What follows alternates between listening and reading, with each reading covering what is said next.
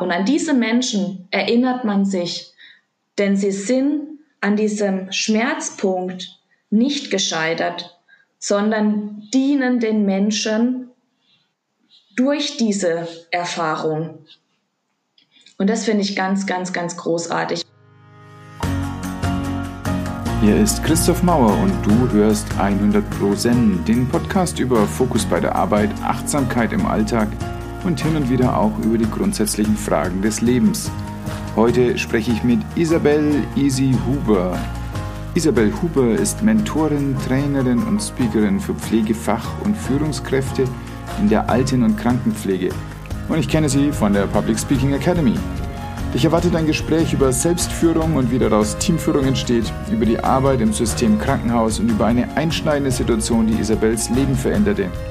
Und das ist auch die Triggerwarnung. Es werden medizinische Situationen geschildert und es geht auch um Blut. Außerdem weiß ich noch nicht ganz genau, was mit meiner Aufnahmespur los war. Sie klingt nur so mittel. Auf jeden Fall eine Folge für Hartgesottene. Danke, dass du zuhörst. Ich wünsche dir viel Spaß und eine lehrreiche Zeit. Ich habe dich ja live auf dem Seminar erlebt, habe gesehen, was du da für Energie losmachst und wie du tanzt und wie du in der Mitte bist und wie du sprühst und wie du vor allem eine ganz große Präsenz zeigst im Gespräch, aber auch in der Gruppe. Wo kommt das denn her? Ist das seit du ein Kind bist oder wann ist das denn entstanden, dass du so eine Energie freilassen kannst? Oh, spannende Frage. echt, echt spannend. Ähm, darf ich dich auf eine Geschichte mitnehmen? Unbedingt. Okay, also, denn es kommt ja nicht von irgendwo her. also, ähm, wenn du dir vorstellst, dass du ja mit in einem Bett liegst und die Augen öffnest, vor dir weiße Wand, rechts von dir Fensterfront, links davon das Fenster gekippt und ein eiskalter Luftzug deine Haut streichelt, Gänsehaut und du drückst diesen roten Knopf in deiner rechten Hand, Stille. Und in diesem Moment ist dir heiß, kalt, große warme Schweißperlen auf deiner Stirn. Rechts, links, um dich herum nur Schläuche. Und wieder drückst du diesen roten Knopf. Und diesem Moment knallt links von dir. Und dann steht da eine Frau, von oben bis unten weiß gekleidet, kurze graue Haare und pumpt dich an. Ja, bitte. Und du schaust rüber. Stille. Und in diesem Moment wird dir klar, dass du dich noch niemals so wertlos gefühlt hast wie in diesem Moment. So wertlos wie ein Stück Dreck. Und das damals war ich.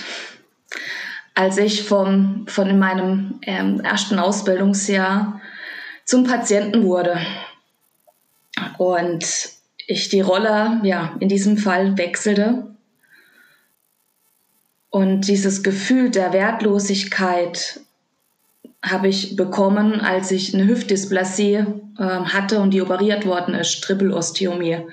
Also eine natürliche Herstellung wieder der Hüfte, wo die Beckenknochen durchsägt werden und mit Schrauben wieder richtig einmal zusammengesteckt.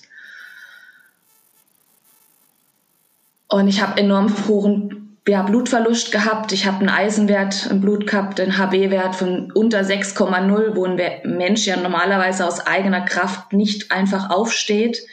Dazu diese strenge Bettruhe und 40 Grad Fieber. Und mir war einfach nur schweinisch kalt. Und ich wollte dieses Fenster zumachen und alleine konnte ich es nicht. Und deshalb war ich auf Hilfe in diesem Moment angewiesen. Doch keiner kommt. Und ich bin dieser Situation unheimlich dankbar, denn durch diese Situation durfte ich nicht nur erfahren, was wirklich im Leben zählt, wir als Mensch, denn wenn wir Menschen Hilfe brauchen, geht es nicht um uns, sondern zu dienen und hinter dem Wort zu stehen zu 100 Prozent. Und daraus ist nicht nur entstanden, dass ich heute eine enorme Menge Energie habe und total präsent bin, wenn ich auch mit Menschen im Gespräch bin, weil, weil sie mir eine, weil mir die Bedeutsamkeit für den Menschen enorm wichtig ist, sondern dass ich diese Themen Mensch, Führung und Pflege auseinandergenommen habe. Nicht nur jetzt hat 15 Jahre Berufserfahrung, wo ich seit dem 14. Lebensjahr ja mit dabei bin, ähm, sondern dass ich heute, nachdem ich alle Rollen einmal durch habe in der Pflege, als Alten, in der Altenpflege genauso wie in der Krankenpflege, dass ich dieses Easy-Modell entwickelt habe, wo ich nicht nur mich in diese Energie bringe und in diese Präsenz, ähm, sondern vor allen Dingen ähm, diese Menschen in diesen Situationen, die sich genauso wie ich in diesem Moment gefühlt haben, wieder von innen heraus aufzurichten. Wenn deine Energie mal nicht da ist, dass du das selbst wieder schaffst, dich von innen heraus aufzurichten, obwohl es laut, dunkel und einfach sehr, sehr, sehr turbulent um dich herum ist, dass du wieder selbst dieses Zepter, dieses Steuerrad ähm, ja in der Hand hast und einen Lebensrahmen gestaltest. Und das, was ich jetzt damit sagen möchte, ist, wenn man in diesem Schmerzmoment drin war und weiß, wie sich das anfühlt und dessen bewusst ist, dann willst du das keinem anderen Menschen schenken und vor allen Dingen nicht wünschen. Und da ich ja mit 14 versprochen habe zu dienen und als ich in die Pflege gegangen bin, ist das für mich dann das oberste Gesetz für mich zu sorgen, selbst in Energie zu sein, dass ich diese Energie auch weitergeben kann, weil wir Menschen, ja, verbinden uns mit Energien.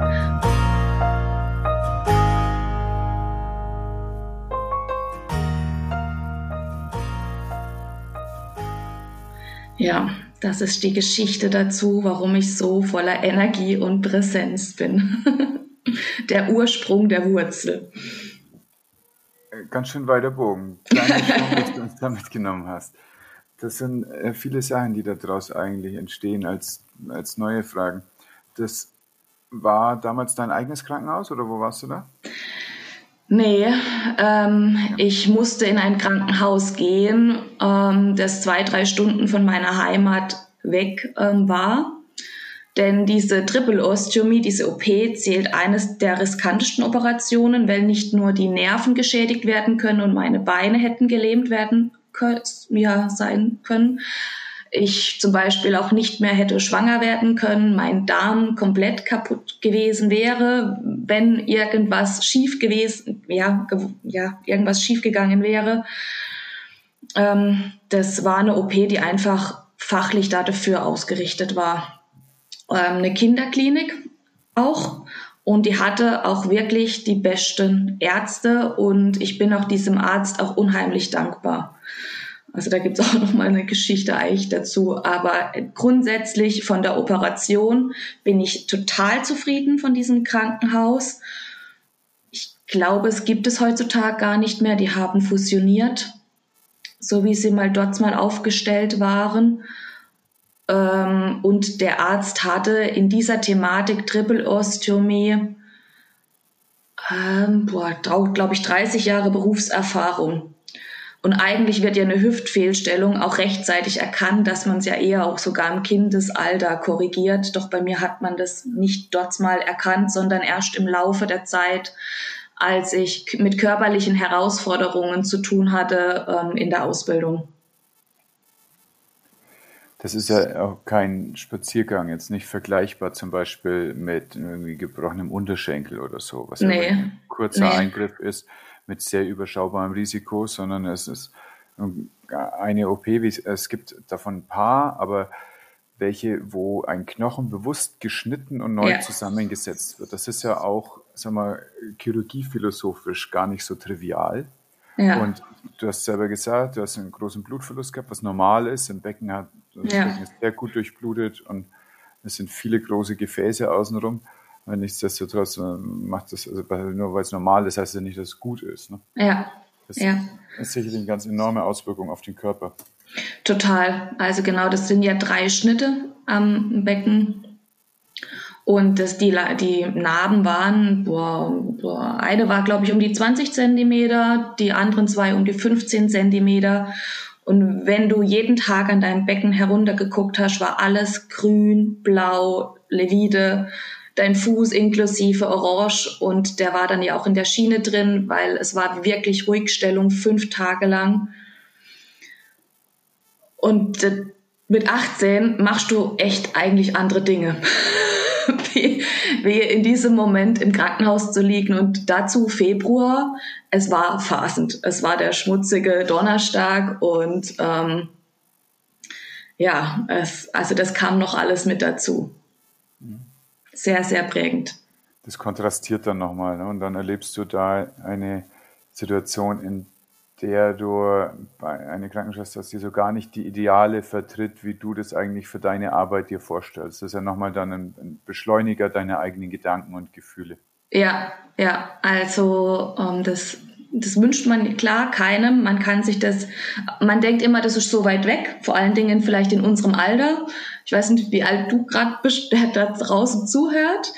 Und dann denkt man, ja, geht mich ja nichts an und das ganze Gesundheitssystem, hab ja noch ein paar Tage Zeit. Ähm, es kam bei mir gefühlt auch über Nacht und ein Tag auf der andere hatte ich diese richtig, richtig, richtig messerstichartigen, leichten Schmerze. Und mir blieb nichts anderes übrig, wie mich zu operieren, weil jedes Schmerzmittel war Pusteblume. Und dann wird man plötzlich eben zum Patienten. Und ähm, ich denke, dass da durch diese Geschichte darf man auch wieder sen selber sensibilisiert werden, Eigenverantwortung vor allen Dingen auch zu übernehmen für seine Gesundheit und Eigenverantwortung, was macht man aus dieser Situation? Denn wie hast du schön, wir sind so dieses Produkt unserer, ja, unsere Gedanken und äh, wir bestimmen, wohin das es geht. Wie schaut denn Eigenverantwortung übernehmen für dich heute konkret aus? Wow, spannende Frage. Für die, jetzt für die Gesundheit, ne?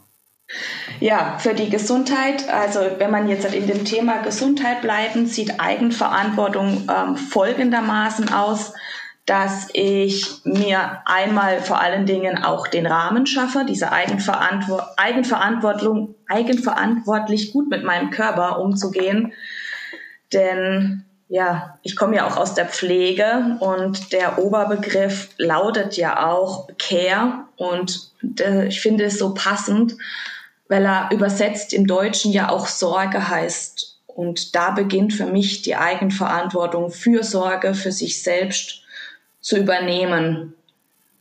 Und mein erster Schritt war im Endeffekt in der Eigenverantwortung meine Gedanken zu überprüfen. Denn vielleicht kennst du das selber, dass ähm, in der Kindheit vielleicht oder auch in der Ausbildung in deinem Umfeld ganz oft gesagt wird, du kannst das nicht, sei ruhig, du bist zu klein, du bist zu früh. Ähm, und da, das macht ja alles was mit uns, was in unserem Umfeld passiert, weil, unsere, weil unser Umfeld tut ja unser Verhalten prägen, auch nach den logischen Ebenen.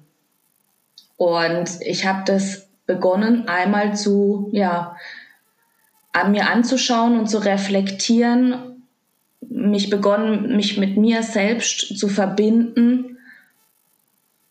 Und wenn ich in diesen klaren Momenten war und bei meinem Herzen wirklich zu prüfen, ob ich das gerade sage, dass ich nicht okay bin oder mein Umfeld es sagt, dass ich nicht okay bin. Das war so der erste Schritt, und als ich gemerkt habe, okay, ich bin okay und du bist auch okay, nur haben wir einfach beide unterschiedliche Ansichten eines Themas. Oder ich bin gut und egal was ich mache, auch wenn ich eine 5 oder eine 4 schreibe, bin ich trotzdem okay. Und ich bin einfach nur mal Mensch und dann darf auch mal das passieren. Und ich darf auch geliebt werden, unabhängig einer Leistung. Und das war für mich die allererste große Erkenntnis, Eigenverantwortung zu übernehmen. Und ich habe da ja auch für mich wie so ein kleines ABC ähm, einfach in die Welt getragen. Also das habe ich nicht erfunden, aber für mich habe ich es ritualisiert, sag ich es mal so. Ich erzähle auch gerne davon. Ja, bitte, ja. Also das A steht ähm, für die Ausrichtung. Und mit der Ausrichtung meine ich im Endeffekt, wenn ich irgendwo bin, dann nehme ich erstmal auch Kontakt auf mit diesem Raum, mit mir selber, eben zu dem Thema wieder Energie zurück. Einfach mal kurz auch da reinzuspüren. Auch Ausrichtung, wo stehen meine Füße, wie ist meine Körperhaltung, sind meine Schultern nach vorne, sind sie zurück. Denn unser Ausdruck, wie unser Körper ist, sagt schon ganz viel, wie, welche Energie wir in einen Raum geben und in uns selbst. Und dann ja, beginne ich zu atmen, denn das B besteht, steht für Breathe, also diese Atmung. Dort einfach auch mal die Atmung zu zentrieren. Und das C steht für die Concentration. Das heißt, in diesem Moment, wenn ich auch atme, ich verwurzelt bin, geerdet in der Ausrichtung, dann höre ich, sehe ich und fühle ich. Und dann gehe ich in die Erfahrung rein und wir Menschen lernen ja aus der Emotion in einer Erfahrung. Und dann nehme ich Eigenverantwortung für meine Gedanken auf und nicht mein Gegenüber, auch wenn das vielleicht eine Situation ist, mit der ich nicht einverstanden bin, sage ich es mal einfach so, sondern wie kann ich es für mich umformatieren, eben wieder auch zurück, du bist okay, ich bin okay, vielleicht sind wir einfach nur mal unterschiedlicher Ansicht.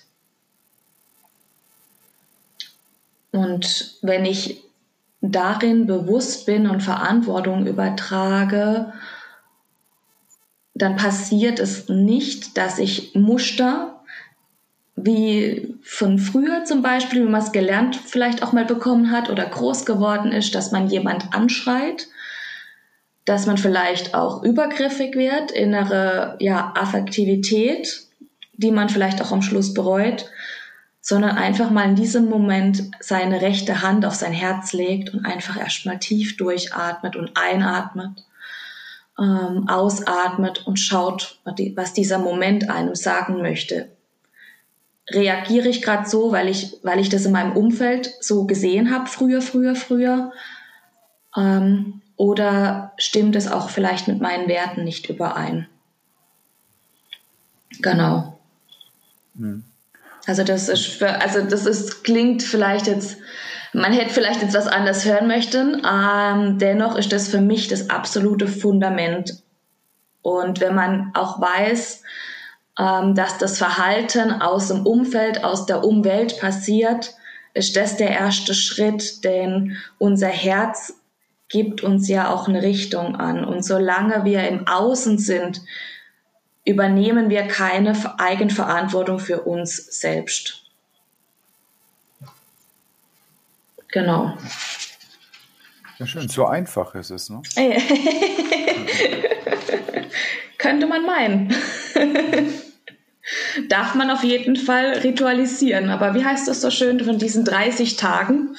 Aber danach ähm, ja, darf man auf jeden Fall eine Veränderung und ein Bewusstsein spüren. Versprochen. Ja. Ist das der Grund, warum du diese 15 Jahre in der Pflege so gut durchgehalten hast? Es gibt ja ganz viele, die nach kürzerer Zeit schon völlig durch sind und einfach wieder aufhören. Obwohl sie mit viel Engagement und, und Enthusiasmus gestartet haben. Ähm, durchaus. Also für mich ist einmal meine eigene Erfahrung in der Emotion, in der Schmerzemotion mit dabei. Mhm. Ähm, dann eben, was habe ich daraus gemacht? Eben die Eigenverantwortung. Einmal bin ich natürlich auch sehr dankbar für diese Situation. Ich denke, das ist auch nochmal ein ganz, ganz großer Schritt, jemand nicht zu verurteilen. Und auch da passt es ja sehr gut für das Thema Eigenverantwortung. Denn erst wenn ich vergeben kann, kann ich für den Moment dankbar sein und stelle dann die richtigen Fragen. Was gibt mir diese Situation? Was ist dienlich für mich? Denn ich bin ja nicht allein auf dieser Welt, die ja so irgendwas erfährt. Und vielleicht, ähm, ja, erinnerst du dich, ähm, Christoph, oder vielleicht auch derjenige, der zuhört, an irgendeinen Moment, der richtig, richtig, richtig schmerzhaft war. Und ja. ja, und du, wir, jeder für sich entscheidet, was macht er jetzt da draus. Und eben, wenn du in diesem Moment einfach mal deine rechte Hand auf dein Herz legst, dich verbindest, die Ausrichtung ähm, fokussierst, dich ähm, konzentrierst, wohin das deine Gedanken gehen und vielleicht dann die Konzentration in das Helle, in das Weite nimmst, in dieses, was gibt mir diese Situation, wirst du bestärkt aus dieser Situation herausgehen. Ja. Ja, also äh, wirklich eine, eine fundamental andere Sicht auf Momente. Ja, sehr. Und ähm, es ist definitiv ein, ein Grund, warum ich noch mit dabei bin. Dennoch waren die 15 Jahre ja nicht, äh, ja, einfach, sage ich jetzt mal, Puscheblume. Diese 15 Jahre Pflege, die waren für mich wie Achterbahnfahrt. Also kaum war mal ein Hoch da, auch nach der OP. Ich war wieder voll im Geschehen, habe die Ausbildung aufgenommen, habe ein Jahr wiederholen dürfen. Ähm, und dann ist plötzlich, dann war ich plötzlich examiniert, dann bin ich ja auch umgezogen von meiner Heimat, ähm, weil für mich das ganz wichtig war, auch mal jetzt irgendwo hinzugehen, wo richtig ähm, ich alles sehe. Richtung Krankenhaus bin ich als erstens gegangen. Ich habe hier eine Duo-Ausbildung in der Alten- und Krankenpflege. Und dann war für mich erstmal wichtig, Fuß zu fassen und irgendwo, wo ich spüre, da ist strukturiert, da ist Qualität, da kann ich auch viel Abenteuer erleben. Und dann bin ich zum Beispiel, also in diesem Moment habe ich begonnen, Fuß zu fassen im Herzzentrum auf der Privatstation. Und ähm, Privatstation war sehr, sehr spannend, weil da auch natürlich sehr, sehr, sehr unterschiedliche Menschen liegen, von Scheich, die eingeflogen worden sind mit Herzklappenfehler, bis äh, Herzrhythmusstörungen aus Frankreich, die ähm, eingeflogen sind. Und ähm, wir haben, ich habe auch da nur mit Chefärzten auch großteils zu tun gehabt und Professoren und das war echt, echt spannend. Also auch höhere bekannte Menschen in Deutschland plötzlich ja zu betreuen. Und auch dort die Erfahrung, ähm, dass eine Privatstation nicht geschlossen wird, da sie natürlich sehr viel Einnahmen gibt für ein Unternehmen, auch wenn kein Personal da ist. Heißt für mich im Umkehrschluss, auch wenn das Abenteuer so spannend war mit diesen Menschen, ähm, da es bestimmt auch gerade eine ganz, ganz viele Menge zu tun, zu erzählen gibt. Doch wenn kein Personal da ist und ich mir meines eigenen Wertes noch nicht bewusst war, zu diesem Moment auch nicht den Wert meiner Arbeit, den ich tue, sondern es für selbstverständlich geha ja, gehalten habe, habe ich mich selbst verloren. Und man spricht auch gerne heutzutage von cool out in der Pflege, wenn man den Kontakt zu sich selbst verloren hat und beginnt zu resignieren. Und bei mir war es dann so, dass ich ähm, kurz vorm Burnout war. Ich würde sagen, Millimeter noch gerade davor. Ich habe mich getraut, mutig zu sein in diesem Moment, auch ähm, eine Pause zu erlauben, als ich wirklich, ja, ja, schon doch ausbrannte. Doch durch meine Energie und durch meinen Willen, dass ich auch in der Pflege mein Bewusstsein, dass ich in der Pflege weiterhin Menschen Bedeutsamkeit schenken möchte, bin ich dann nicht von abgekommen, sondern habe gesagt, okay, easy, ich brauche jetzt einfach mal kurz eine Reset-Pause, auch wenn du gerade hier voll im Burnout drin bist. Ähm, du hast eine wundervolle Ärztin gerade bei dir. Du durftest gerade heulen.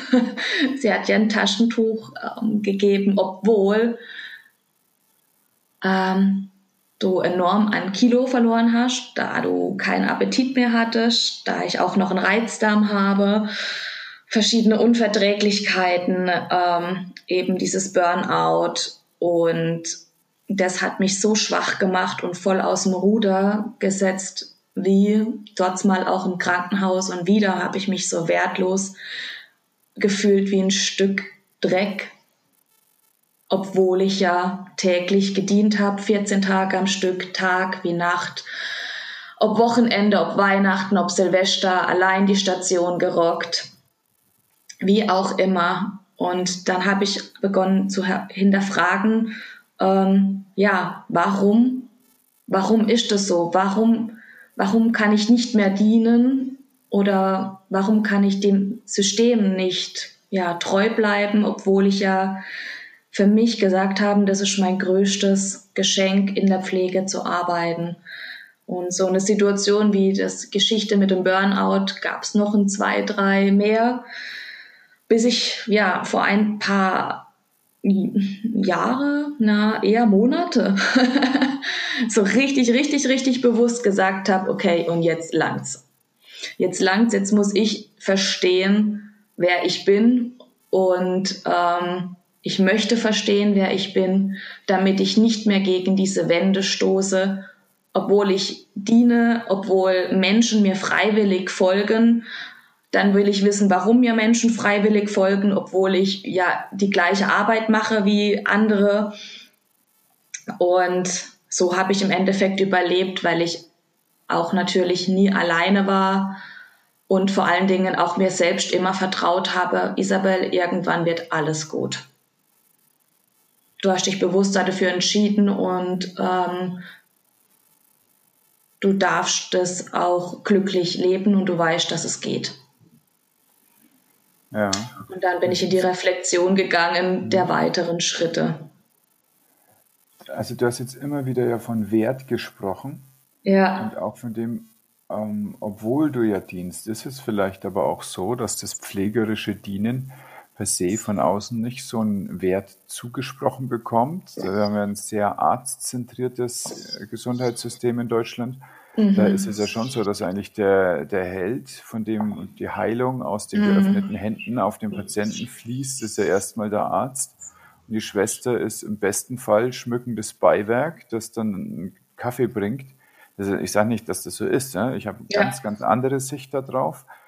Aber ich kann mich auch erinnern, als wir uns das erste Mal unterhalten hatten und du also rausgefunden hast, oh, der ist Arzt so, dann mhm. hast du ein paar Formulierungen so ganz tastend in unser Gespräch hineingesetzt, um mal kurz zu checken, so, und wie ist er denn so drauf? Und dann haben wir nach wenigen Minuten festgestellt, dass wir viele Ansichten teilen und dass ja. wir ganz ähnliche Werte da haben. Ja. Und dann war unser Gespräch ganz fluffig, ne? aber es wirkte so, als ob du einfach auch schon da ein bisschen ein gebranntes Kind bist, ne? in diesem Spannungsfeld zwischen Pflege und ärztlichem Dienst im Krankenhaus. Ja, ähm, wenn wir natürlich auch da wieder zurückgehen, dass unser Umfeld, unsere Umwelt, unser Verhalten prägt und ähm, du jeden Tag von außen auch gesagt bekommst, unabhängig von Menschen, die in der Pflege sind oder nicht in der Pflege sind, oh, Pflege, einmal, nee, könnte ich nicht. Und ah, Popo-Abwischer und ähm, hast du nicht gesehen? Und ähm, du bist ja nur eine Pflegekraft und dann auch mein Teil, den ich wirklich mit Herz fülle aus der Altenpflege, oh Gott, Zelle da, wo ich dann auch in diesem Moment erstens eine Zwiespalt gespürt habe zwischen Alten- und Krankenpflege, obwohl ich im Herzen wirklich beides bin. Und ich bin davon überzeugt, dass jeder Part Bereich für sich was Bereicherndes hat. Und mit den Ärzten war es, ähm, ja, ich, also erstens sehr spannend beobachtet. Ich fand die Erkenntnis von dir, die höre ich so zum ersten Mal, wo ich gedacht habe, wow, echt krass, ne? So äh, mache ich das so bewusst. Also da durfte ich selber für mich in diesem Moment nochmal in die Reflexion gehen.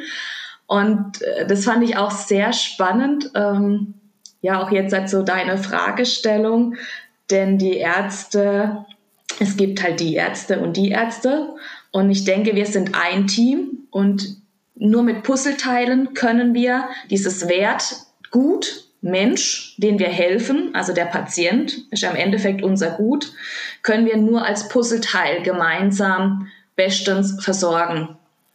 Und es gibt durchaus Ärzte, die keine Verantwortung, Eigenverantwortung übernehmen. Ähm, und das meine ich ganz beobachtet, wo ich wirklich auch nachts auf der Station alleine dastand, ein Blutbad da war und ich wirklich am Telefon gesagt bekommen habe, wenn du dir dieses auch vorstellen magst, du stehst im Blutbad, du riechst dieses Blut, wirklich Frischblut. Du siehst den Patienten, Kreislaufkollaps und der Arzt am Telefon sagt, ich komme in zwei Stunden, ich schlafe jetzt. Und diesem Moment denkst du, what? Das ist deine Aufgabe, jetzt zu kommen. Denn da war ein Aneurysma, wo frisch operiert war. Und irgendwas muss ja jetzt gerade nicht in Ordnung sein. Du bist Arzt, ich bin Pflegefachkraft. Und ich, dürf, ich denke, wir dürfen nicht vergessen, wer, welcher Teil an Schwerpart wirklich jeder Rolle nochmal hat. Ich habe diese Sache ja. nicht studiert, ja, die Medizin. Nee. nee. so ist es. Das ist auch eine wirklich absurde Reaktion. Auch danke für die Geschichte. Also die sorgt dafür, dass jetzt diese Folge eine Triggerwarnung braucht, fürchte ich. Aber äh, das ist ja wirklich ein sehr seltsames Verhalten. Ich bin jetzt sehr notfallmedizinisch und intensivmedizinisch aufgewachsen und da gab es das nicht. Da hast du dein Essen stehen und liegen lassen, wenn eine Schwester gesagt hat, sie braucht dich jetzt am Bett. Und das ist, ein, das ist einfach eine ganz andere Herangehensweise. Ähm, ich, ich, kann mir das nicht vorstellen, aber du hast es erlebt, natürlich ist es so. Wahrscheinlich ist es auch. Also äh, auf jeden Fall gibt es beides. Also wie gesagt, ja, ja, genau. ähm, es gibt beides und ich habe auch wirklich wundervolle Momente mit den Ärzten erlebt. Doch wie du auch gespürt hast, habe ich das ja so ein bisschen abgetastet.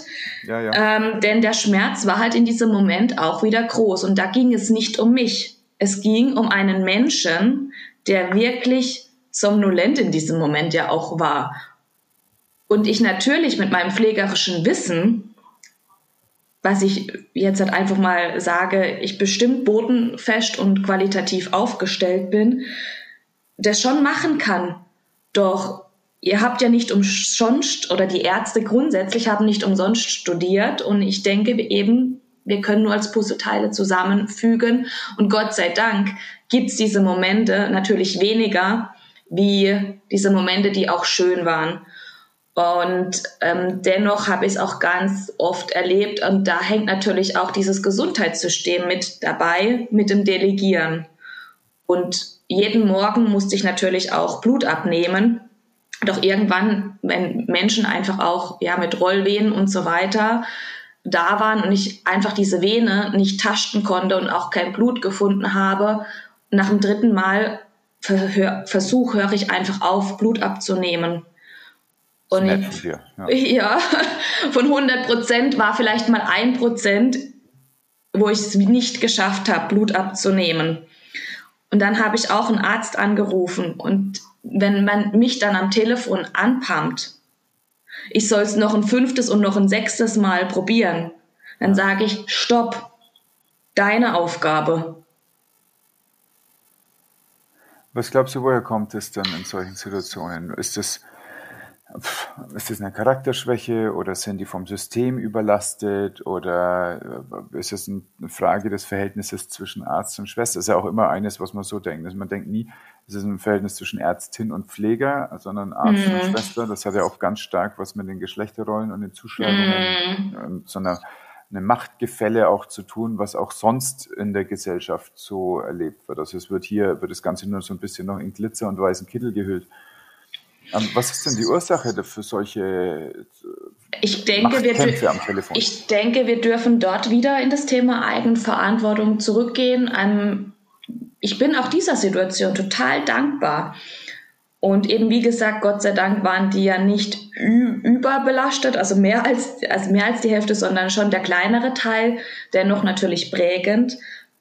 Und aber wenn wir jetzt zurückschauen, woher das wir kommen, dass wir aus einem erstens autoritären System herausgewachsen sind in der heutigen Zeit an Erziehung, wo, wo wir nach Normen einmal handeln, wo einem gesagt wird, was er jetzt zu tun und zu lassen hat, dann ähm, dieses Gesundheitssystem, wie es grundsätzlich aufgebaut ist und mit Fallpauschale. Und eben, wie gesagt, ich war zu diesem Zeitpunkt auf der Privatstation. Ich denke, das darf man nicht vergessen. Die Privatstation ist ein wesentlich elementares ja, Wesen in einer Klinik. Ein Wertschöpfungselement, ne? Ja, Wert, Wertschöpfungselement, definitiv, weil dort werden halt wirklich ja, Gelder gewonnen. Und wenn ich dort mit meinem ganz großen Herz stehe, mittendrin, ähm, das ist natürlich das einmal dieses Bild und dennoch glaube ich, dass diese Menschen es nie mit Absicht gemacht haben. Davon bin ich von ganzem Herzen fest davon überzeugt.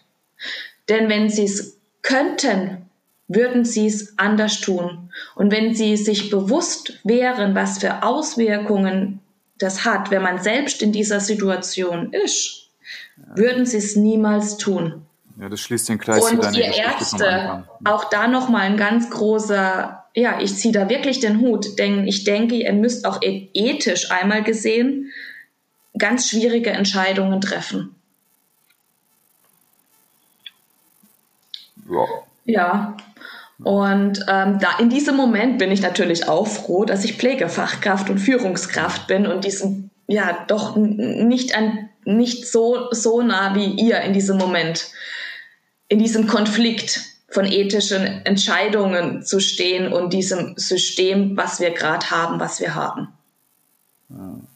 Ja, also mein banales Ja, das ist natürlich etwas kurz und wird der Komplexität und oft auch zwischenmenschlichen Dringlichkeit und Bedeutung gar nicht im Ansatz gerecht. Es ist so, mhm. dass wir, gerade wenn du so eine Ethikkonferenz auf der Intensivstation einberufst, dann hast du aber auch Pflegekräfte dabei, hast du in der Regel einen Seelsorger oder einen Psychologen dabei, dann hast du Angehörige dabei und das ist nicht so, dass man da im luftleeren Raum äh, aus dem Ärmel raus eine Entscheidung schüttelt, sondern es ist so, dass man einfach ähm, in einem, in einem Gespräch zu etwas kommt, wo man denkt, das ist jetzt wirklich ein vertretbarer Weg. Das heißt nicht, dass der Weg gut ist, das heißt nur, dass er vertretbar ist. Ja. Und das äh, ist nicht trivial und wer an solchen Konferenzen teilgenommen hat, weiß, dass da auch gerungen wird um einzelne Schritte und was ist jetzt das Richtige, was das Falsche ist, bekommt ja. man nach außen selten mit. In der medialen Verdichtung äh, ist es dann oft so, dass es eigentlich nicht ganz nachvollziehbar ist, wenn dann irgendwann mal was in, eben in Medien diskutiert wird. Aber innen drin und in den Fallkonferenzen, die auch in den Ärztepublikationen besprochen werden, das ja. Ärzteblatt gibt es auch regelmäßig, dass Fälle vorgestellt werden. Das ist ein häufiges Ding, das muss man üben. Und dann mhm. kommt man aber eben zu Entscheidungen, mit denen man leben kann. Ich glaube, das ist das Ergebnis von der ethischen Ausrichtung, mhm. dass man damit leben kann und dann ohne Vorwürfe sich selbst gegenüber dann im Rückblick diese Situation erleben kann. Das gilt für Ärzte, das gilt für Pflegos, aber das gilt natürlich auch für Angehörige, dass die mit manchen Situationen einfach auch klarkommen müssen. De definitiv, definitiv. Ähm ja, und du hast es ja auch so vorhin schön angesprochen mit diesem Wertesystem und Werteleben. Und ich denke, das ist auch gerade ähm, in diesem Zusammenhang nochmal ganz wichtig, auch vielleicht zu wissen, wie dieser Selbstwert denn gebildet wird. Weil zum einen wird er ja gebildet aus unserer Umfeld, Umwelt, was wir mitnehmen an Beobachten, aber auch vom Sinn. Und wenn wir wissen, für welches Motiv wir stehen in dieser Welt, dann passieren bewusster nicht solche, ähm, ja, solche Verhalten. Denn man ist sich ein, seiner selbst bewusst und seinem Selbstwert bewusst und kann sich da auch nochmal anders in eine Situation auch reinversetzen und vertraut auch sich da dabei viel mehr selbst, dass auch wenn gerade die Situation so ist und auch wenn es laut und bunt und turbulent im Außen ist, dass, dass ich die richtige Entscheidung treffe für den Menschen, für den Menschen dienlich. Ich vergleiche das immer auch hier mit einem schönen Bild und vielleicht findest du dich ja auch dabei wieder selbst, denn im Endeffekt äh, sieht die Pflege genau wie folgt aus. Du stehst in der größten Arena deines Lebens, rechts, links, um dich herum ein Meer voller Menschen. Und alle drücken jetzt diesen roten Knopf und du bist für alle verantwortlich und alle brauchen zum gleichen Zeitpunkt dich. Und so fühlt sich eine Pflegefachkraft und ich bin mir davon auch sicher, dass sich so ein Arzt fühlt. Denn auch ihr habt ja über die Station enorm hohe Verantwortung und dann kommen ja auch die Pflegefachkräfte, die im Dialog, im Austausch mit euch sind, mit den Informationen vom Patienten. Und wir dürfen nicht vergessen, dass wir aktuell 80.000 Pflegefachkräfte auf dem Markt fehlen in der Pflege. Und wenn jetzt nichts passiert, und damit meine ich auch, dass die Zusammenarbeit zwischen Arzt und ähm, Pflegefachkraft bestimmt nochmal ja, sich von einer anderen Perspektive angeschaut werden kann, wie man es gemeinsam vielleicht auch puzzleteilmäßig ineinander ähm, ressourcenorientierter miteinander arbeitet, werden 500.000 Menschen 2030 fehlen an Pflegefachkräfte und augenblicklich haben wir einen Pflegebedarf von 3,41 Millionen äh, Menschen. Und ich denke, das ist enorm eine hohe Zahl, was an Pflegefachkräfte fehlt. Und ich bin davon überzeugt, dass es die auch bei der Ärzte gibt. Ähm, ja. Und deshalb haben wir ja nicht weder zu wenig Zeit noch äh, oder zu viel Zeit so rum. Wir haben nicht zu viel Zeit, wir haben nicht zu viele Hände und deshalb dürfen wir wie Puzzleteile miteinander arbeiten. Ja.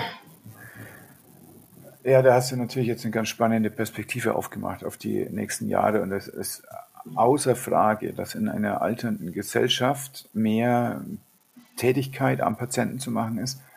Und dann ist natürlich die Frage, ist das, wofür die Leute ausgebildet werden, ist es das, was die dann machen? Und dann, also was mich wirklich ein bisschen genervt hat eigentlich in meinem ganzen Berufsleben, ist die, die Menge an Dokumentationskram. Mhm. Und da meine ich nicht, das, was ich für notwendig erachte, das ist ja in meiner Berufsordnung drin, das gehört auch zu meinem eigenen Berufsethos, ja. dass ich die Sachen ja. dokumentiere, die wichtig sind zu wissen und wo ich mich auch später daran erinnern muss, dass das mhm. da gewesen ist. Das macht jeder Mensch. Also auch ein Schreiner schreibt sich auf, was er gerade gemacht hat. Genau. Das gehört jedem anständigen Beruf, dass man notiert, was man gemacht hat, damit man das nicht vergisst. Genau. Die Frage ist, ähm, kommen dann irgendwelche absurden Dokumentationstätigkeiten von außen. Und da ja. fällt mir das zunehmend schwer, das liebevoll zu betrachten, dass das vielleicht ja. irgendwie auch einen, einen Zweck hätte. Genau. Und ganz sicher hat es nicht den Zweck, dem Patienten zu dienen. Ich bin mir noch nicht ganz sicher, was der Zweck sein soll, aber es dient weder dem Patienten, äh, noch dient es den Pflegos oder es dient den Ärzten. Ja, definitiv. Ich bin davon, da bin ich, da teile ich ganz deiner Meinung. Ähm, ich bin davon auch überzeugt, ein paar Dinge gehören wirklich dokumentiert, dass man auch einen Verlauf hat. Dafür steht auch die Pflege. Ähm, man darf den Prozess, sollte ja auch den Prozess beurteilen können. Und es geht natürlich nur, wenn man ein paar Zahlen, Daten, Fakten festhält. Und auch gerade in eurem Bereich, wenn ihr eine Therapie beginnt, ist sie wirksam und auch wieder dienlich für den Menschen. Ne? Steigert es den Wert im Endeffekt? Und ja, also das wird ja seit 2000 Jahren dokumentiert, da gibt es ja überhaupt gar keine Frage. Genau, also, aber im Verwaltungsakt ist ja. natürlich viel, was bestimmt so nicht auf Dauer muss, sag ich mal so. Überhaupt nicht. Ich habe mal für eine bestimmte Situation ein Formular entworfen, da war eine, eine Leerstelle, da musste man eine Uhrzeit reinschreiben für eine Untersuchung. Und dann ist das von der Kasse zurückgekommen, nachdem der medizinische Dienst der Kasse das geprüft hat. Die haben gesagt, das ist aber nicht genau acht Stunden auseinander. So schreiben wir das aber vor. Ansonsten können Sie diese Pauschale nicht bekommen. Und dann hm. habe ich mhm. im Telefonat zurückgefragt, ob das denn dann in Ordnung wäre, weil wir machen das schon immer so, das ist wahrscheinlich nur falsch geschrieben worden, ob wir vielleicht einfach die Uhrzeit, wo das immer untersucht werden soll, einfach reindrucken. Da hat er gesagt, das wäre eine gute Idee. Dann habe ich einfach das Formular geändert. Da gab es keine Leerstelle mehr, wo man was reinschreibt, sondern dann stand einfach eine feste Uhrzeit da. Und natürlich haben die Kollegen, das ist aber ja auch ihr Bedürfnis gewesen, den Patienten regelmäßig zu untersuchen, weil das einfach notwendig ist. Also es gab schon so eine gewisse Idee, dass das Sinn macht. Aber es gab, die, diese Idee war nicht sinnhaft, dass das auf die Minute abgerechnet wird. Und dann ja. haben wir die fixen Zeiten drin gehabt und dann ja. war der medizinische Dienst der Kasse zufrieden. Und der Sachbearbeiter hat sich gefreut und wir haben also unglaublich viel mehr Geld bekommen für diese Aktion. Da muss ich sagen, Idioten. Mhm. Das, da haben die was gemacht, was keinen Sinn macht und dann haben sie es auch noch schlecht gemacht. Ne? Und dann mhm. habe ich also auch nicht im Ansatz ein schlechtes Gewissen, sondern da freue ich mich, dass die Kollegen durch dieses neue Formular mehr Zeit hatten und besser situationsgerecht am Patienten arbeiten können. Und die ganze Klinik hat mehr davon gehabt, weil sie dadurch mehr Erlös hatte. Völlig absurde Situation. Und solange mhm. sich Ärzte mit so einem Schwachsinn auseinandersetzen ja. müssen, ja. fehlt ihnen die Zeit, das ist das eine, am Patientenbett ja, zu stehen genau. und zu arbeiten. Das zweite, was ihnen fehlt, ist die Empathie. Wenn sie nämlich lernen, dass das System so funktioniert, dass mit dass Patientenströme mit SAP, das ist eine Logistiksoftware, mhm. durch das Krankenhaus und den Genesungsprozess geschleust werden und dass es nicht darum geht, wie es dem Patienten geht, sondern darum geht, welche Diagnosen verschlüsselt werden, um Geld zu bekommen. Solange das die entscheidenden Faktoren sind, die die Ärzte nach dem Studium lernen müssen, wie Medizin klappt, solange tun sich viele wahrscheinlich einfach schwer, so eine Empathie von innen herauskommend zu entwickeln. Und ihr als Pfleger steht direkt neben dem Patientenbett und ihr müsst euch überhaupt keine Gedanken machen über diese defizitorientierte Abrechnungsmedizin, sondern ihr könnt die Ressourcen des Patienten erleben. Ihr mhm. erlebt die Geschichte des Patienten und seine Menschlichkeit. Und darum habt ihr da einen anderen Blick drauf. Ihr habt aber auch natürlich die Gefahr, dass ihr in manchen Situationen einfach so nah dran seid, dass euch der Patient, sagen wir, emotional beschäftigt einfach. Das aus einem Mitgefühl, was ich für mich auch habe, auch wenn ich äh, am Computer sitze und über ja. Patienten nachdenke, fühle ich natürlich auch mit. Aber dann besteht die Gefahr, dass ein Mitleiden wird. So, und das ist anstrengend. Und dann, ich denke, aus dem Mitleiden, da hast du dann diese Schutz, Schutzmechanismen und dann kommt es zum Cool-Out wahrscheinlich. Mhm. Wenn man sich ja. einfach schützt, weil man zu nah dran ist sonst. Ja, ähm, genau. Die Basis ist definitiv einfach auch hier der Selbstwert. Ja. Wie, Sei dir bewusst, woher das du kommst und ja. welchen Sinn verfolgst du im Leben. Und ja, auch ein mega Beispiel, was du gerade ähm, gebracht hast auf ärztlicher Sicht und ich aus der Pflege kann da auf jeden Fall einmal sagen, Papierkram ist natürlich enorm, was in der heutigen digitalen Welt finde ich, für meine Belange durchaus die Hälfte abgeschafft werden kann. Weil da ja. liegen so viel Wegstrecken. Was ich auch mega fand in, in der Uniklinik, ähm, wo ich war, auf der Privatstation, dass wir die Blutröhrchen in Bomben ja. runter in den Keller äh, gebracht haben und mussten diese Wegstrecke zum Beispiel auch nicht laufen oder ähm, Reparaturen für, den, für die Haustechnik, dass das alles auf einmal im ja im E-Mail-Fach im Endeffekt möglich wäre. Und in der Altenpflege ist aber so, also das war für mich deutlich zu sehen, in die Technik grundsätzlich Richtung Krankenhaus geht auf jeden Fall nach vorne. In der Altenpflege, da meine ich, habe ich ganz oft gedacht, ich jetzt bin ich im 80. Jahrhundert.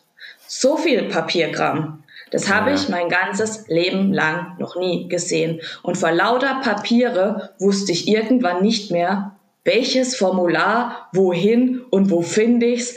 Und vor allen Dingen war ich zwei Stunden lang bestimmt damit beschäftigt, die Formulare irgendwo hinzubringen und auszufüllen. Und die hätte ich am PC in der, ja, mehr als der Hälfte von Zeit verarbeiten können. Und diese Zeit fehlt mir natürlich als Führungskraft, als Teamleiterin, für auch natürlich die Menschen, die ich führe und den, den Menschen. Okay, aber mal angenommen, wir würden das mit der Doku hinbekommen und so weiter und wir hätten dann mehr Zeit. Wie würde sich denn das Gesundheitssystem verbessern für die Akteure, für die Patienten im System? Was ist denn deine Vision dazu? Meine Vision, wenn sich das angenommen verändern würde? Ja, wie muss es werden, dass es gut ist? Wie muss es werden, dass es gut ist? Ah, das ist ja wirklich eine total spannende Frage. Ich denke, alleine geht es grundsätzlich ja nicht. Ähm, ich denke, es ist gut, wenn der Mensch zum einen genau diese Aufmerksamkeit bekommt, die er natürlich ähm, ja verdient. Denn der Mensch ist ja der höchste, also was wir Menschen ja als höchste, als höchstes von unseren Grundbedürfnissen raus her haben, ist die Selbstverwirklichung, ist diese Individualität, wenn man jetzt auch gerade Richtung Maslow-Pyramide ja auch schaut. Und wenn wir das hinkriegen würden, gemeinsam, dann ist für mich Pflege auf jeden Fall eine, eine Vision, eine Richtung, die bodenständig und fundamental aufgebaut ist. Und da ist meine Vision, durch dieses Easy-Modell die Menschen dazu zu bringen, diesen Rahmen mit diesem Kontakt zu sich selbst eigenverantwortlich aufzubauen, authentisch, nahbar und echt nach vorne zu gehen, sich selbst zu vertrauen, anderen zu vertrauen, um wieder Vertrauen zu ernten und dann einen Rahmen zu gestalten, wo Menschen ihr Potenzial entfalten können, damit eben der Patient, der Bewohner, egal jetzt ob in der Alten- oder in der Krankenpflege, genau das spürt, dass er wertig ist. Ich spreche da auch gern von Signifikanz, sogar von Bedeutsamkeit ist. Denn das ist das höchste Gut, was man einem Menschen ähm, schenken kann. Weil Bedeutsamkeit hat für mich ganz viel mit Liebe zu tun. Und Liebe ist das, was uns Menschen verbindet und ist die höchste Kraft, wie Menschen überhaupt entstehen auf diesem Planeten. Und nur wenn Liebe da ist, kann Liebe, also wenn Liebe gegeben werden kann, wenn Menschen in Fülle sind, können sie eben diese Liebe auch wieder zurückgeben. Ohne, ohne dabei den Kontakt zu sich selbst zu verlieren, übers Cool-Out, über Burnout, schimpf es wie es magst. Es geht nur, wenn die Selbstliebe ein ganz großer Rahmen dabei hat. Und dazu gehört der Selbstwert, dazu gehört das Selbstvertrauen, dazu gehört das Selbstbewusstsein und eine enorm, ja, auch Zeit und Reise mit sich selbst zu investieren. Okay, ich verstehe, was du mit fundamental meinst. Also du hast gerade von dem Easy-Modell gesprochen. Easy, mhm. so wie dein Spitzname oder wie schreibt man das? Nee, mit E-A-S-Y. Okay, okay, easy. Easy, genau, easy. Meine Lebensausrichtung, easy, easy. das ist ein Akronym, wofür stehen die Buchstaben? Also eine haben wir schon mal zum Beispiel. Als allererstens haben wir angefangen mit der Eigenverantwortung und das E ja. steht für die Eigenverantwortung. Und ähm, um den Selbstwert zu leben, bedarf es ja einmal eben dieser Eigenverantwortung mit dem Umfeld, Umwelt, wohin gehen auch meine Gedanken für mein Verhalten. Und der andere Teil ist ja der Sinn des Lebens. Und dafür steht das A, denn Selbstwert kann ich nur leben zu 100 Prozent, wenn ich authentisch bin, nahbar und echt. Das heißt im Endeffekt, kenne deine Werte, deine Primärwerte, die du unabhängig irgendeiner Rolle lebst, ob du ein Papa bist, ob du Arzt bist, ob du ähm, zum Beispiel Sohn, ältester Sohn bist, ob du Freund bist, ob du Ehemann bist. Du, es gibt, man spricht ja von fünf, sechs primären Werten, die du in allen Rollen vertrittst. Ich gebe dir mal ein Beispiel einfach von mir. Ja. Also bei mir ist es Freiheit, Signifikanz, ähm, Wertschätzung, Vertrauen und vor allen Dingen auch die Inspiration. Oh. Und ja, was ich so über allem eigentlich lebe, das kann ich irgendwie ganz schlecht in Worte fassen. Bei jedem Wert habe ich dieses, diese Empathie, diese Verbundenheit mit dabei. Ja. Aber jetzt unabhängig, also in diesen Rollen selbst, hast du noch weitere Werte. Und da sprechen wir ja auch von Sekundarwerte. Und da dürfen wir einmal eben in die schmerzhaften Erinnerungsmomente gehen, denn unsere, ähm, unser Verhalten für das, was wir sind oder unsere Werte kristallisieren sich, unsere Persönlichkeit daraus raus zwischen dritten und zwischen 17. Lebensjahr. Da entsteht unsere Persönlichkeit. Und deshalb dürfen wir eine Zeitreise in die Vergangenheit machen und auch in die schmerzhaften Momente und vielleicht auch mal sich gleichzeitig die freudigen Momente hinzuzuholen. Vorhin habe ich zum Beispiel auch von Achterbahn gesprochen. Einmal ging es richtig in die Talfahrt, dann hatte ich wieder richtige Berge und volle Energiespreuten. Und genau in diesen Momenten habe ich meine Werte gelebt. Und ich habe die Bedeutsamkeit, diese Liebe, einfach diese Verbundenheit gespürt. Und die gibt es bestimmt auch bei dir. Vielleicht in dem Moment, wo du Papa geworden bist, in dem Moment, wo du vielleicht die Hand vom äh, Patienten gereicht bekommen hast und einfach dieses Lächeln, diese Dankbarkeit bekommen hast.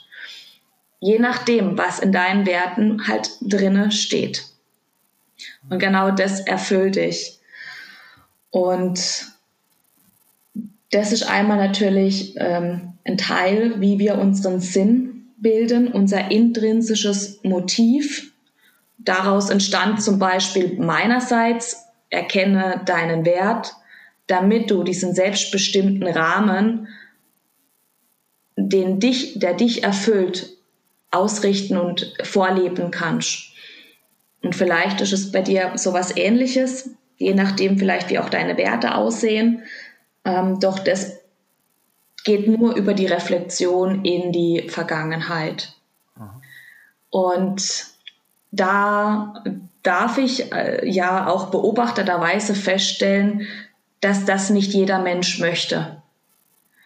Und solange man sich aber diese Reise und das annimmt, was in seinem Leben bisher geschehen ist, ist es ja nie ein Teil von dir. Und ich denke, da beginnt auch der Kontakt zu sich selbst. Und erst wenn alles ein Teil von dir wird, egal was du bisher erlebt hast, du kannst es ja umformen in diese Dankbarkeit, ins Vertrauen, in die Dienlichkeit. Erst dann bist du ja auch selber eins und von innen heraus bei dir und erfüllt. Ja. Und kannst das vor allen Dingen ausstrahlen. Ja, und das ist eben dann das authentisch sein, so ein integriert genau. sein mit der persönlichen Geschichte. Genau, genau, weil dann bin ich nahbar und echt, egal was ist, ich bin ja immer mit mir und bei meinem Gegenüber. Und ich kann auch darüber zum Beispiel auch sprechen. Weil jeder Moment hat ja auch ein Learning. Und jeder Moment hat dich zu dem Menschen geformt, den du heute bist ich finde es eher großartig und dienlich. Und ja. ja. Also jeder Tag ist da wirklich ein Geschenk. Manchmal ist ja. das Geschenk halt scheiße verpackt. Mein Mentor sagt immer ganz, das finde ich richtig, richtig ähm, großartig und das hat mich von Anfang an fasziniert. Das Leben gibt dir nicht das, was du willst, sondern das, was du brauchst.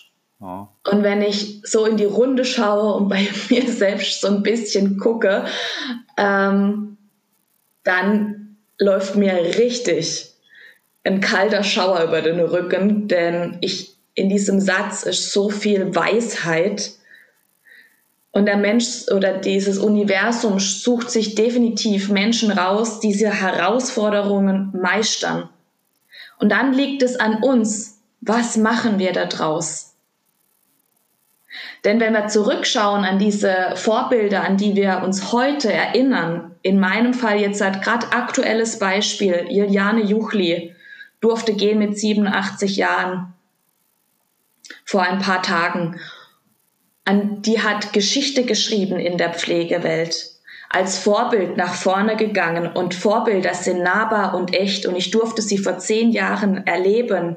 Da ist diese Frau in meinem zweiten Ausbildungsjahr in den Saalraum reingelaufen, graues Gewand, Brille, goldener Rand, steht da vorne und spricht von einer Landkarte, die die Pflege zusammenhält, die die Bedürfnisse erfüllt von, von diesen Menschen, auch wenn sie Hilfe brauchen. Doch dieser Moment, was die Theorie angeht, das war für mich in diesem Moment total unwichtig. Ich denke mir nur die ganze Zeit, wie macht die Frau das? Ich wusste nicht in diesem Moment, wie alt das sie ist. Ich sah nur ihre Haut, ihre Falten, ihre Lachfalten und dieses sprühende Leben von innen heraus. Und wie sie diesen Saal, ein, ein Saal voller Menschen, die sehr im Redefluss normalerweise sind, zum Schweigen brachte.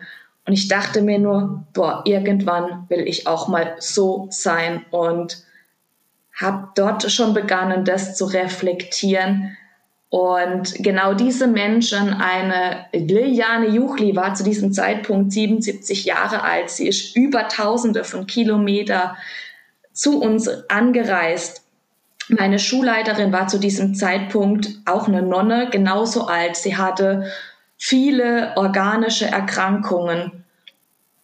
Und dennoch standen sie total nahbar da. Und an diese Menschen erinnert man sich, denn sie sind an diesem Schmerzpunkt nicht gescheitert, sondern dienen den Menschen durch diese Erfahrung. Und das finde ich ganz, ganz, ganz großartig. Und wenn es mehr solche Menschen gibt, authentisch sein, Vorbild sein, nahbar und echt, genau diesen Menschen folgt man freiwillig, weil sie glaubwürdig sind, weil sie Mensch sind, weil sie nicht nur im Kopf sind, sehr viel Verstand haben, also da jetzt auch nicht falsch verstehen, aber vor allen Dingen mit Herz anführen und das spüren die Menschen. So viel wieder auch zum Thema Liebe. Ja, das muss ja ein beeindruckender Moment gewesen sein.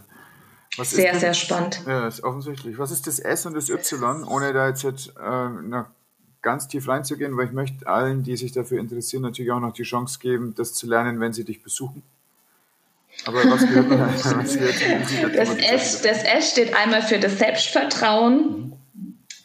Eben vertraue, vertraue dir oder vertraue den Menschen, schenke Vertrauen, damit du Vertrauen ernten kannst. Mhm.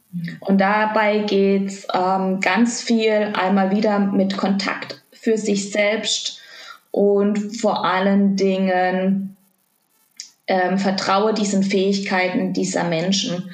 Vielleicht erinnerst du dich an diese Men an, an Situationen in deinem Leben, wo Menschen an dich geglaubt haben, du aber nicht an dich. Und wenn du jetzt zurückblickst, was ist da draus entstanden? Haben diese Menschen vielleicht recht behalten? Weil vielleicht haben sie schon irgendwas gesehen, was du erst ja lernen durftest.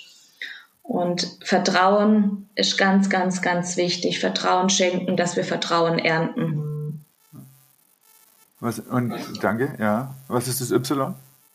Das Y steht ein, ein eigenes kreiertes Werk für You Unique.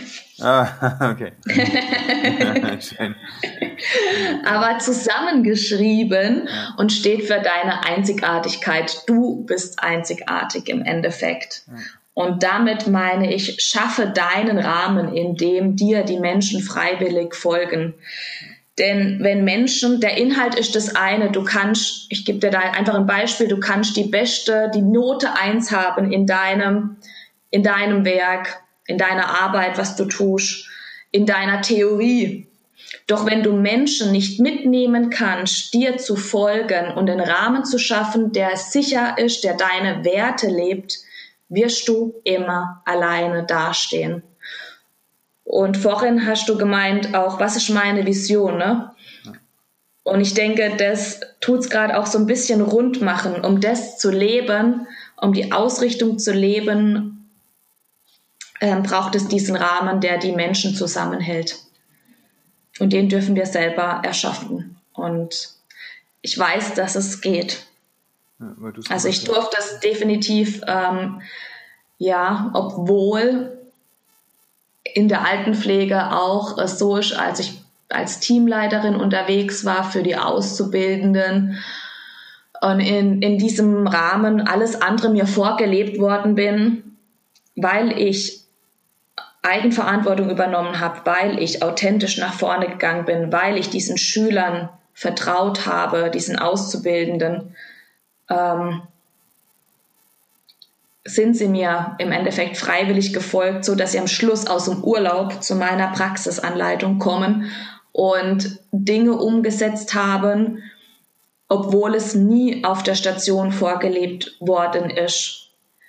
Und deshalb ist es nicht nur zum einen wichtig, dass man den Menschen einen Sinn gibt, einen emotionalen Grund, sondern dass ich ihnen einen Rahmen vorlebe, einen Rahmen gebe, in dem sie genau ihr Potenzial zur Entfaltung bringen können. Ja.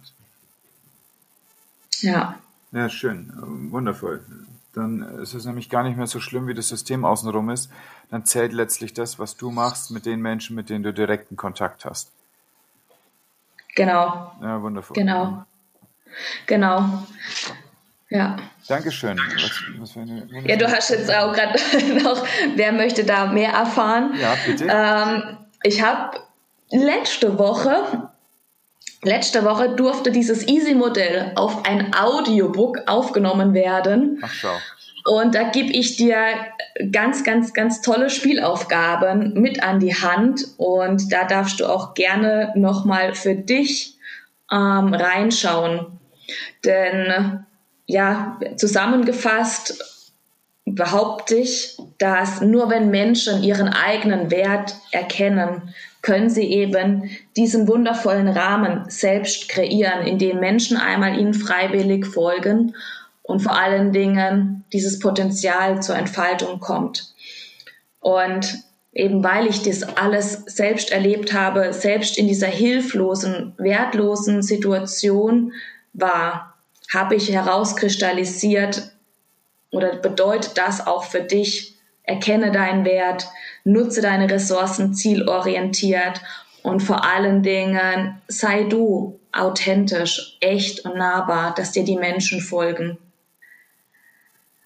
Denn in deinem Lebensrahmen, stell dir vor, wenn du bist Arzt und du gehst morgens um 8 Uhr über deine Station und du siehst, dass deine Pflegefachkräfte, deine Führungskräfte mit dem Team, das du zusammenarbeitest, Hand in Hand zusammenarbeitet, sich anlächelt und zu allen Dingen sich noch gemeinschaftlich in der Küche trifft, um einen Kaffee zu trinken, um sich auszutauschen, du dazu kommst und sie im Endeffekt schon alles für dich vororganisiert haben.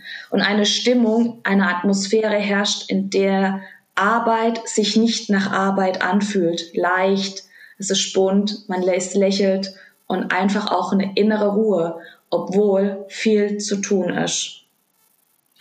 Und genau deshalb habe ich dir dieses Easy-Modell entwickelt, dass du in diesen Momenten auch wenn dieser Moment vielleicht nicht immer so ist, dich von innen heraus aufrichten kannst, um diesen Moment wieder selbst zu erschaffen, das Zepter wieder selbst in die Hand zu nehmen und den Rahmen wieder neu zu stecken. Und deshalb lade ich dich dazu ein, einfach dieses Hörbuch eine Stunde Spielaufgaben, ich nenne es gern meine Spielwiese, für dich in Reflexion zu gehen, wenn du auf meine Seite gehst, www.isabellhuber.de, ähm, in mein Kontaktfeld dich eintragst, dann schicke ich dir sehr gerne den Link einmal zu. Dankeschön. Normalerweise ja. frage ich gerne am Ende von einem Interview, ob äh, mein Gesprächspartner eine Buchempfehlung für mich hat. Eine Man, Buchempfehlung. Das hat sich ja viel auch. mit, äh, ja, offensichtlich ein Audiobook wahrscheinlich. Ne? Nee, nee sag, ich habe auch wirklich noch tatsächlich eine Buchempfehlung. Bitte, erzähl, was soll ich lesen? Ähm, und zwar habe ich, als ich angefangen habe, als Praxisanleiterin tätig zu sein, ein Buch geschenkt bekommen von meiner dortmaligen sozusagen Vorbilderin, meiner Einrichtungsleitung. Und sie hat mir das Hirtenprinzip geschenkt. Ich weiß nicht, vielleicht kennst du es. Und das sind die sieben Erfolgsrezepte guter Menschenführung auch beschrieben. Ein Schafshirte, der anhand der Schafherde beschreibt, wie Menschenführung ja sehr produktiv, effektiv, effizient für den Menschen dienlich ähm, aussehen kann und in einem wunderschönen Bild und das Buch finde ich so grandios und eine sehr gute Abrundung zu dem Audiobook. Das Hirtenprinzip. Dankeschön. Packen wir äh, Von Kevin Lehmann und William Pentak. Kevin Lehmann, Dankeschön. Ich bin ganz gespannt drauf und ich bin gespannt, welche Gruppe sich als Schafe bezeichnen lässt, damit ich mit ihnen ausprobieren kann, was diese Prinzipien des guten Hirten sind. Sie sind wirklich großartig, wirklich großartig. Es ist sehr viel zum Lachen, sehr viel zum Reflektieren und ähm, man hat ganz viele Aha-Momente. Also so ging es mir. Ich hoffe, dir geht es dann auch genauso, wo ich zurückblicke in meinen Stationsalltag und in diesem Moment wenn ich selbst einen Rahmen gestalten darf, mir ganz, ganz viel abgeschaut habe. Wundervoll. Dankeschön. Ja, sehr gerne. Isi, danke für dieses ganz spannende Gespräch. Wir haben so viele Sachen gestriffen und ich bin ganz, ganz gespannt, was da bei dir in den nächsten Monaten und Jahren noch entsteht und ich werde es verfolgen. ich danke dir. Ja, ich danke dir. Danke dir fürs Zuhören. Danke dir für die Einladung. Wünsche dir damit ganz viel Spaß. Ja, danke schön.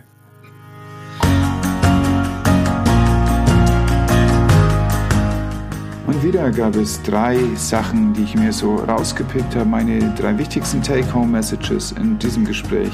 Erstens, zuerst Vertrauen schenken, Vertrauen zu ernten. Zweitens, Führung entsteht durch Gestaltungswillen. Und drittens, Vorbilder suchen, Mentoren suchen.